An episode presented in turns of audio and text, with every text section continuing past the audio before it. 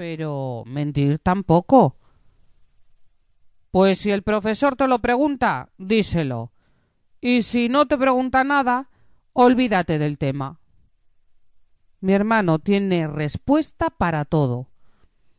Yo creo que si me callo es igual que mentir, dije. Para nada. Si estás callado no mientes, simplemente no dices una verdad ni tampoco una mentira. Esto era nuevo para mí.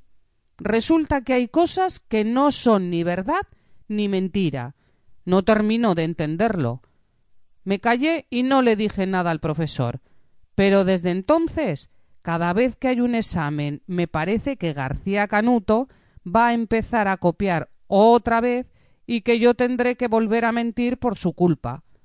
Una vez que empiezas, ya no sabes cuándo vas a parar. Mi padre siempre dice que los políticos son unos mentirosos. No sé si se refiere a todos los políticos o solo a algunos que no le caen bien. Pero el caso es que lo dice muchas veces, como si fuera una cosa que le molesta tanto que está dispuesto a pegarles una paliza a todos ellos.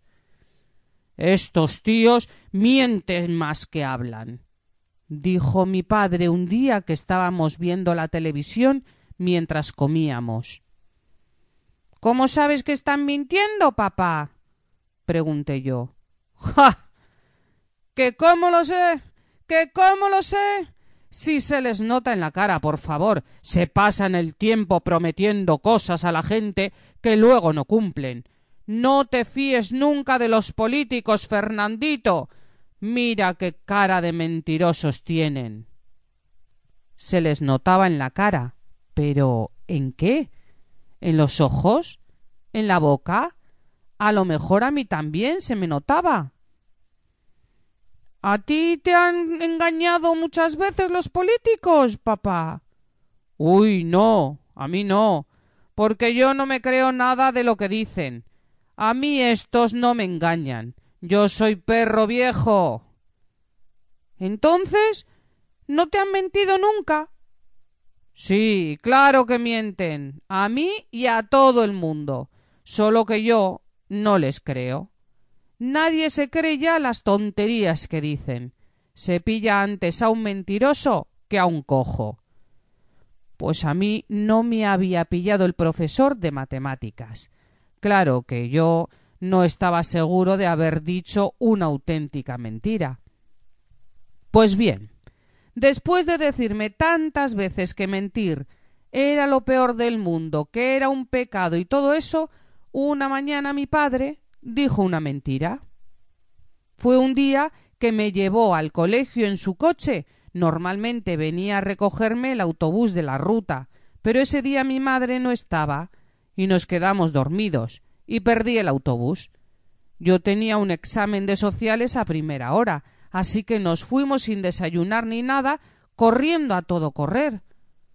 Cuando llegamos al colegio ya habían empezado las clases y el profesor de sociales, que además es el jefe de estudios, se puso delante de mi padre y dijo que yo no podía entrar hasta la hora siguiente. Le pedí por favor que me dejara hacer el examen, pero me respondió que eran las normas. El que llegaba tarde se quedaba en el pasillo hasta la hora siguiente. Miré a mi padre, que hasta ese momento se había quedado a mi lado sin decir nada, los dos sabíamos que la culpa era suya, porque se le había olvidado poner el despertador. Mi padre abrió la boca y ocurrió. Dijo una mentira gigantesca, una de esas mentiras que yo pensaba que te condenaban al infierno. Hemos tenido un accidente con el coche, le dijo al profesor. Por eso hemos llegado tarde. 2. Un día pensé que yo también quería decir una mentira, una de verdad, no como lo de no chivarme de García Canuto, no, algo gordo. Me preguntaba si sería capaz de hacerlo, si era algo que Genaro, que es el portero de mi casa y que